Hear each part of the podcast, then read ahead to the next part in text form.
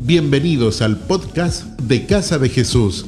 Queremos que te sientas como en casa, no importa desde el lugar del mundo donde nos estás escuchando. Sabemos que este mensaje va a transformar tu vida. Ponte cómodo y disfruta de la siguiente reflexión. Para los que no me conocen, mi nombre es Raúl, como decimos siempre. Sé que hay unas personas nuevas, por eso me vuelvo a presentar. Hoy, en esta mañana, vamos a arrancar con una nueva serie titulada El Servicio.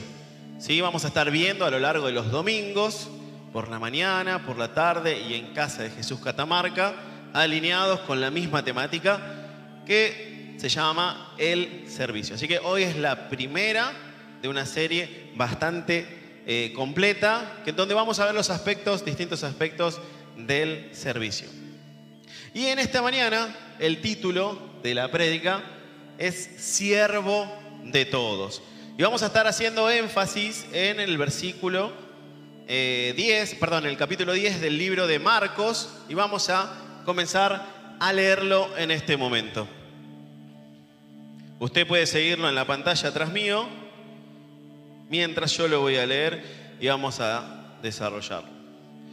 Arranca con el relato de dos hermanos, hijos de Zebedeo, Santiago y Juan, que se le acercaron a Jesús y le dijeron, Maestro, queremos que nos hagas un favor. Y Jesús inmediatamente le dice, ¿cuál es la petición? No sé si ustedes vieron alguna vez, los que le gustan los memes, que cuando le querés pedir algo a tu mamá o a tu papá, Ma, ¿de qué se trata la novela? Viste, y te acercás y te quedás ahí y le querés sacar charla y tu mamá te dice, ¿qué me vas a pedir? Bueno, me lo imagino así. Maestro, queremos que nos hagas un favor. ¿Cuál es la petición? Preguntó él. En, la versión de Mateo 20, eh, dice que va la madre a pedirle a Jesús por los hermanos. Dice que se pone de rodillas y le dice, quiero que me concedas un favor. Y Jesús le contesta, ¿qué quieres que te haga? Bueno, ¿cuál es tu petición? Cuando ellos contestaron, cuando te sientes en tu trono glorioso, nosotros queremos estar sentados en lugares de honor, a tu lado, uno a la derecha y uno a la izquierda. No querían nada, ¿no? O sea que si ya había alguien destinado para esos lugares, queremos sentarnos nosotros, le dijeron. No saben lo que piden, les dijo Jesús. ¿Acaso pueden beber de la copa amarga de sufrimiento que yo estoy a punto de beber? ¿Acaso pueden ser bautizados con el bautismo de sufrimiento con el cual yo tengo que ser bautizado? Claro que sí, le dijeron ellos. Y usted no sabe lo que se me disparó en este momento. Eh, cuando vas a una entrevista de trabajo y te dice manejo de Excel, sí, sí, sí, sí. Todo para aceptar el puesto. ¿Sí? Eh, manejás eh, Data Studio, Tableau. Sí, sí, sí, sí, porque querés el... Y los discípulos lo mismo. Sí, claro que sí, estamos dispuestos. Podemos aguantar lo que vas a sufrir vos. Entonces Jesús les dijo, es cierto, beberán de mi copa amarga y serán bautizados con mi bautismo de sufrimiento, pero no me corresponde a mí decir quién se sentará a mi derecha o a mi izquierda, porque Dios preparó esos lugares para quien Él ha escogido. Ahora el versículo 41 dice, cuando los otros discípulos oyeron lo que Santiago y Juan habían pedido, se indignaron. Después vamos a hacer énfasis también en ese versículo. Así que Jesús los reunió a todos y les dijo, saben, perdón, ustedes saben que los gobernantes de este mundo tratan a su pueblo con prepotencia y los funcionarios hacen alarde de su autoridad frente a los súbditos. Y aquí el, versículo clave, pero entre ustedes será diferente. El que quiera ser líder entre ustedes debe ser sirviente. Eh, y el que quiera ser el primero entre ustedes deberá ser el esclavo de todos. Pues ni aún el Hijo del Hombre, Jesús, vino para que le sirvan, sino para servir a otros y dar su vida en rescate por muchos. Ahora, qué petición tan egoísta de Santiago y Juan.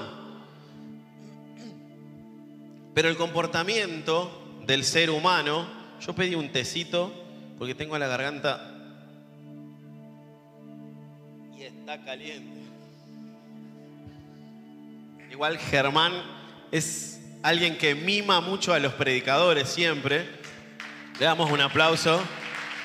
Perfil bajo. A mí siempre me da caramelos. Es un, es un servidor. Qué petición tan eh, egoísta de Santiago y Juan. Pero el comportamiento del ser humano eh, es así. ¿Quién no busca los mejores puestos, las mejores ubicaciones? Cuando uno va, por ejemplo, a un recital, se pone adelante. Que quiere sacar fotos, videitos, que después no subís igual. Eh, en el cine buscas las mejores ubicaciones en el medio y si tenés hijos en el pasillo para ir al baño. En un estacionamiento para salir primero. En el transporte público del lado de la ventana para no dar el asiento. Es algo natural que se busca diariamente, espontáneamente podríamos decir. Ahora, ¿por qué estaría mal buscar el mejor lugar en esta petición? Porque Jesús, entre las palabras que le dicen Santiago y Juan, leen la verdadera intención de estos, que era un pedido de exclusividad, un pedido de poder, un pedido de posición, y, que, y también ve que pusieron sus intereses por encima del de sus compañeros. O sea, querían sacar ventaja. Entonces Jesús le dice, no saben lo que están pidiendo. No saben lo que están pidiendo. A ver, porque para estar en ese lugar habría que sacrificarse y humillarse hasta lo más bajo como lo hizo Jesús. Así como está escrito en Filipenses 2, 6 y 11, este versículo no se lo pasé, no lo busquen. Yo te lo resumo, que siendo Dios se humilló haciéndose siervo y Dios lo exaltó hasta lo más alto y le dio un nombre sobre todo nombre.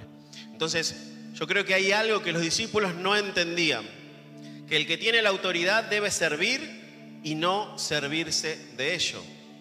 Ellos quizá no lo comprendían, ellos quizá entendieron que la autoridad era para tener una posición de privilegio.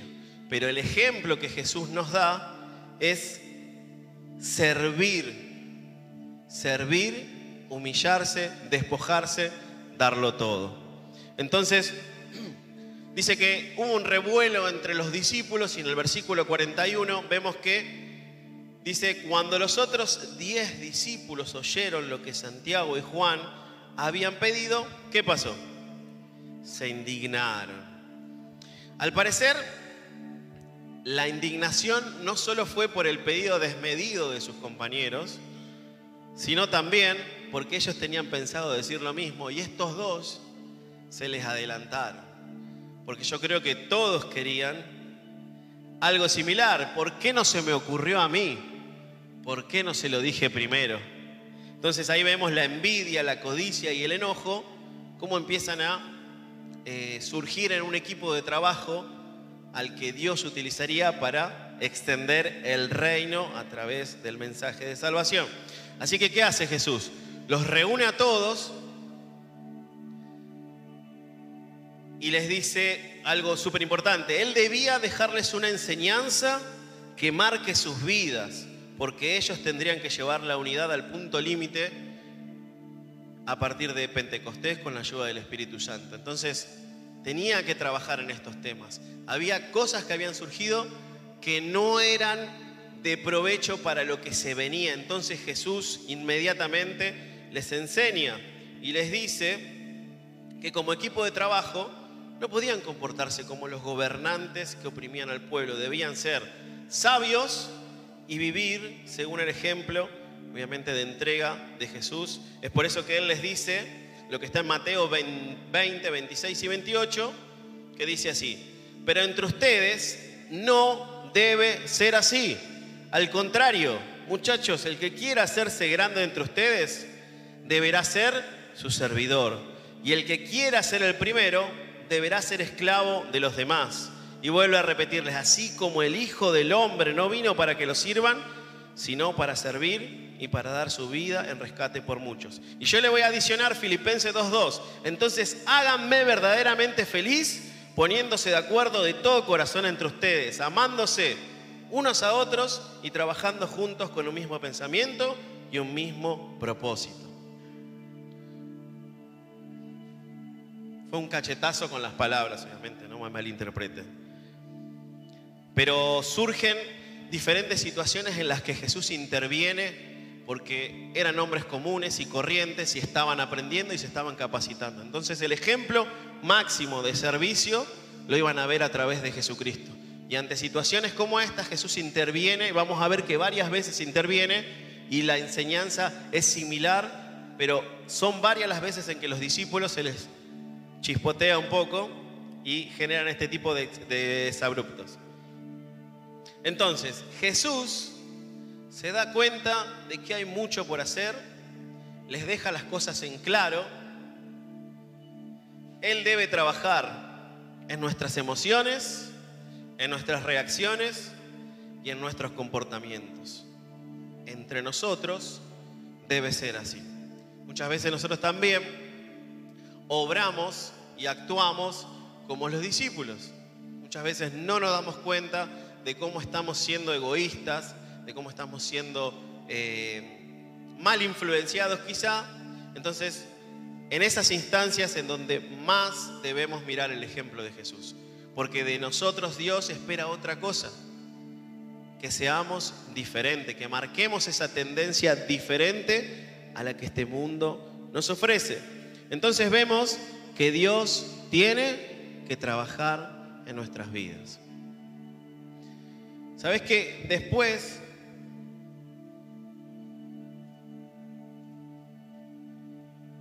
de una seguidilla de acontecimientos fuertes en la que los discípulos acompañaron a Jesús, en donde experimentaron muchas cosas que los marcaron, como ir al monte de la transfiguración, como echar fuera demonios, usted sabe que así como somos nosotros de cabeza dura, lo eran los discípulos.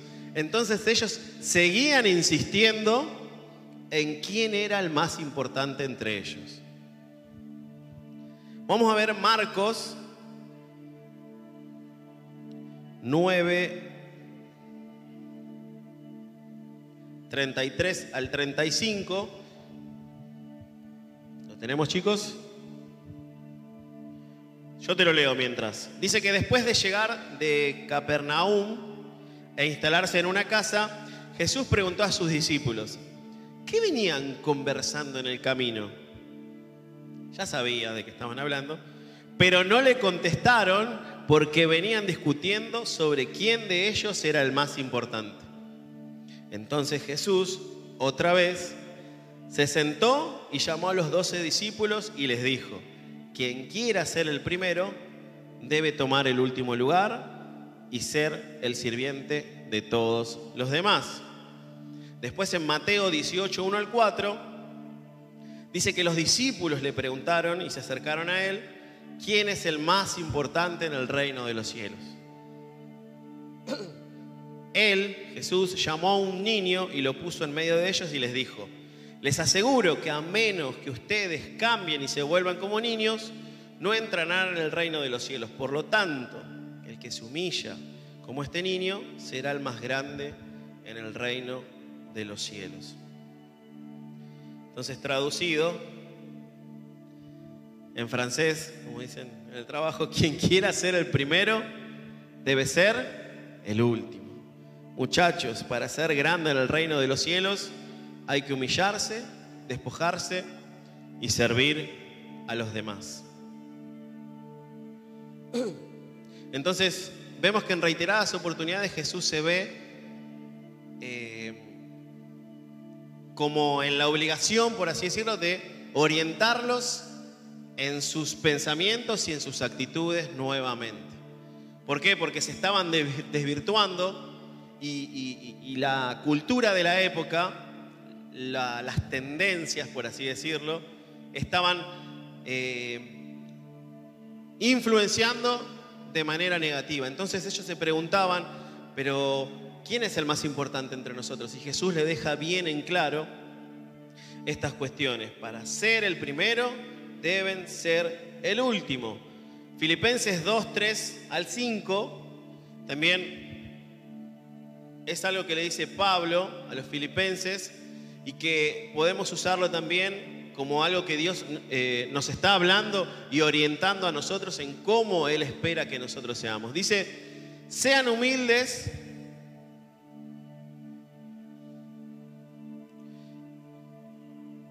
No sean, perdón, no sean egoístas, no traten de impresionar a nadie.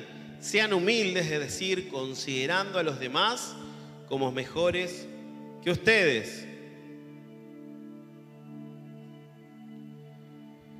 No se preocupen, perdón, no se ocupen, no se ocupen solo de los propios, de sus propios intereses, sino también procuren interesarse en los demás. Tengan la actitud, la misma actitud que tuvo Cristo Jesús. Así que Él siendo primero, Jesús se puso último. Y esta es la actitud de la que está hablando y de las que Pablo los insta a los filipenses también para que tomen. Él siendo primero, se puso último. Se hizo siervo y nos dio ejemplo de entrega y madurez. Pero como vimos al principio, la envidia, la envidia, la codicia, el egoísmo y la ambición, la ambición, todo eso contamina al hombre. Todo eso contaminaba a los discípulos. Y no, no, no podían servir con un corazón desinteresado como el de Jesús. Entonces, Jesús ante estas situaciones busca a través de una enseñanza marcar sus vidas. Y lo mismo pasa, lo mismo pasa con nosotros. Eh, aún después de tener distintas experiencias con Dios, tenemos que repasar nuestras vidas y examinar nuestros corazones para quitar todo aquello que contamina y nos hace ir por un camino diferente, a fin de no vivir bajo las reglas de este mundo, porque nosotros pertenecemos y vivimos a un reino espiritual que se rige por principios espirituales. Y esos principios espirituales son los que nos hacen vivir así como lo hacía Jesús. Entonces, así como Jesús eh, intervino en los exabruptos de sus discípulos y les dio una enseñanza que corregía sus intenciones, también quiere intervenir en la nuestra cuando nuestras motivaciones no son las correctas. Y esto, créeme que no tiene fin. ¿Y por qué te lo digo? Porque a diario debemos examinar nuestras vidas y desechar todo aquello que va en contra de lo que este reino espiritual con Jesús nos ofrece. Entonces, ¿por qué hace énfasis Jesús en estas cuestiones en varias oportunidades? Porque la cultura de este mundo y las filosofías de las nuevas corrientes muchas veces nos confunden y desvirtúan nuestras enseñanzas, las enseñanzas de Jesús en nuestras vidas. Entonces, nos eh, llama aparte, nos confronta a través de su Espíritu Santo, como lo hacía con sus discípulos. Y esto es a diario que pasa y tiene que pasar con nosotros. Las enseñanzas quizá en varios versículos son reiteradas, pero eh, porque las situaciones son similares, entonces uno puede decir, ¿eran cabezones los discípulos? Sí, igual que nosotros. Y yo te lo traduzco eh, a una situación más del cotidiano vivir. Lo que pasa, por ejemplo, con los que tienen hijos, quizás me entiendan un poquito más,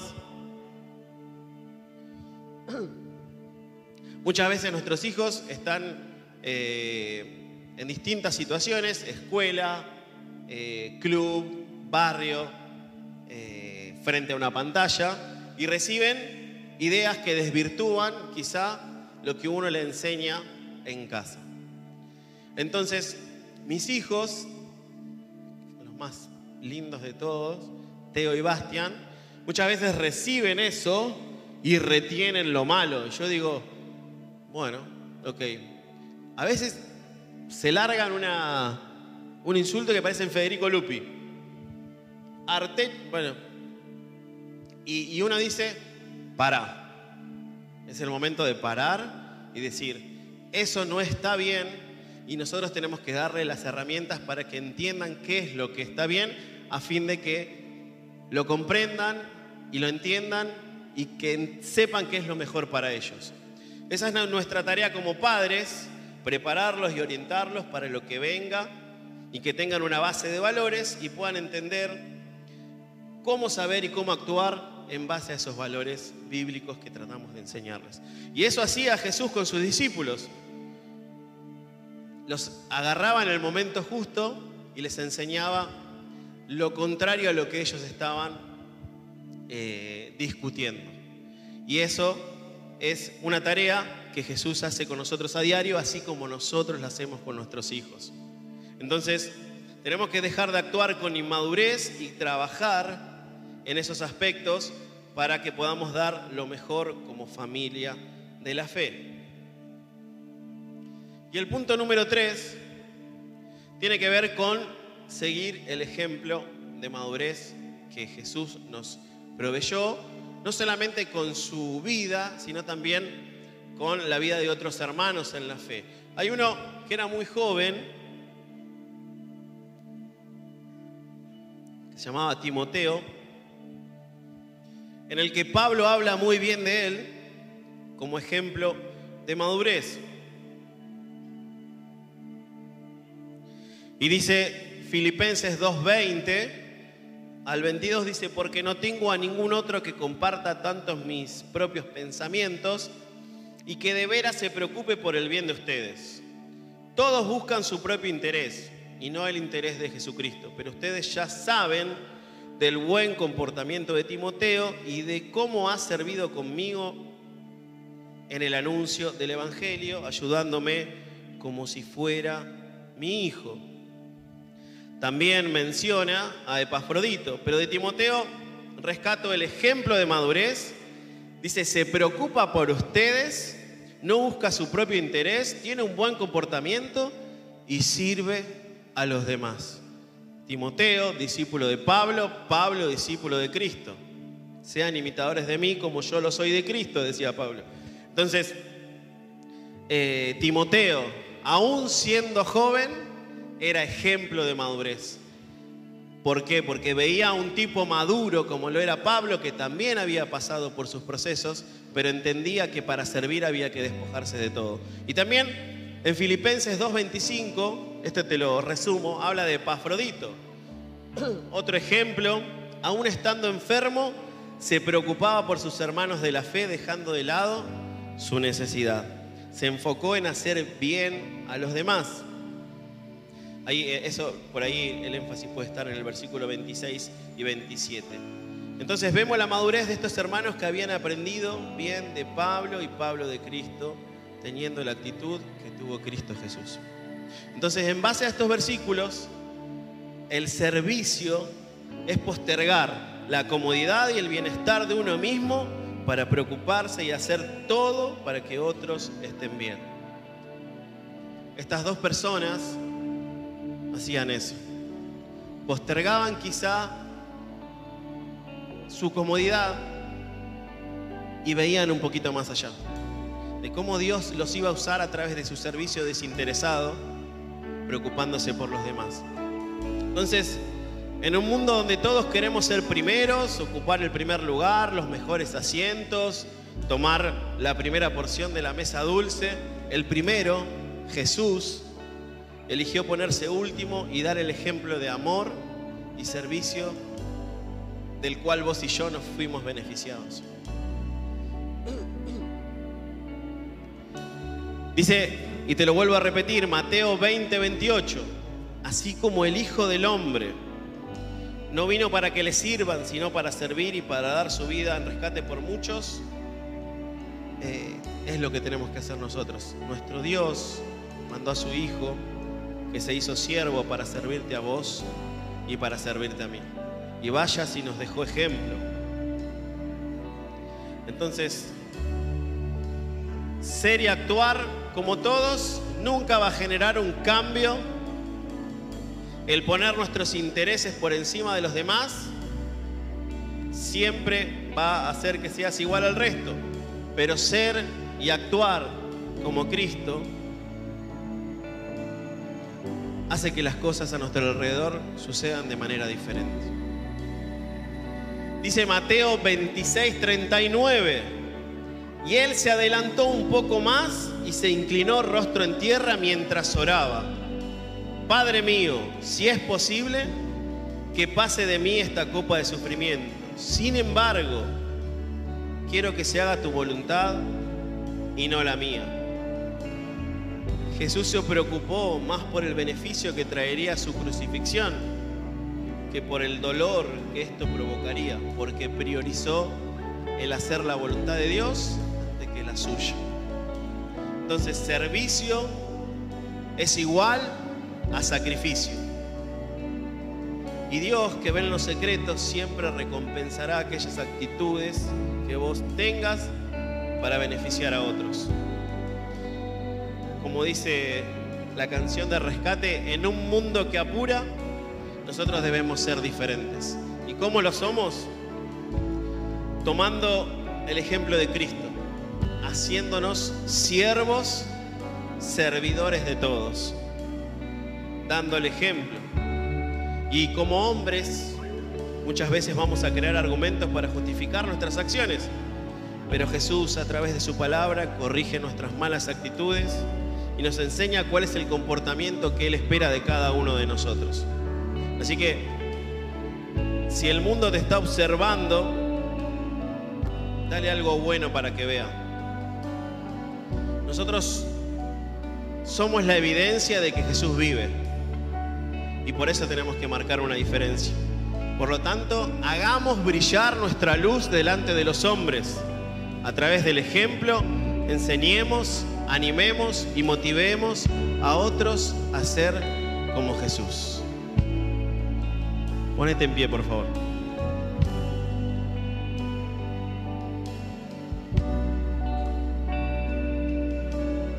Entonces, ¿qué ejemplo debemos seguir? El de Cristo, que se humilló,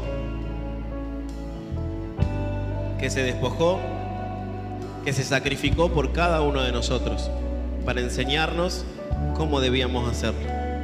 Entonces, yo te animo a que vos cierres tus ojos y que podamos orar juntos y tomar este ejemplo para nuestras vidas y que sea nuestro estandarte, a quien vamos a apuntar y como quien tenemos que ser. Señor, en el nombre de Jesús, gracias por estar en este lugar, Señor. Gracias porque donde dos o tres nos reunimos, tú estás en medio, Señor. Gracias por tu palabra, Señor. Gracias por darnos ejemplo de servicio, Señor, y entrega. Gracias porque nos mostrás que debemos ser como tú, Señor. Despojarnos de todo y honrarte, Señor, sirviendo a los demás. Por eso nos ponemos en primera fila, Señor, para que nos uses a nosotros, Señor, para bendecir al pueblo, Señor. Para bendecir a quienes no te conocen, Señor. Para dar la milla extra, Señor, cuando se lo requiera. Señor, gracias por el ejemplo maravilloso que nos diste a través de Jesucristo. Quien siendo Dios no fue algo a lo que se aferró, sino que se hizo hombre, servidor, y vivió y nos dio ejemplo y murió para salvarnos, Señor. Gracias, Señor. Tomamos tu ejemplo para seguir, Señor. Y queremos realizar y hacer nuestro servicio con esta premisa, Señor, con esta verdad, Señor. Honrarte en todo lo que hagamos, sirviéndote, Señor, con un corazón agradecido. Bendecimos tu santo nombre, Señor. Te damos gracias en el nombre de Jesús. Amén. Amén. Gracias por habernos acompañado en esta enseñanza de Casa de Jesús. Esperamos que haya sido de mucha ayuda. Te invitamos a que lo compartas en tus redes sociales y que nos dejes tus comentarios. Para más información sobre nuestras actividades y para conocer más de nuestra iglesia, búscanos como arroba Casa de Jesús Paraíso. Antes de despedirnos, queremos declarar bendición sobre tu vida. Que el Señor te bendiga y te guarde haga resplandecer su rostro sobre ti, que tenga de ti y de nosotros misericordia, y que ponga en tu vida paz.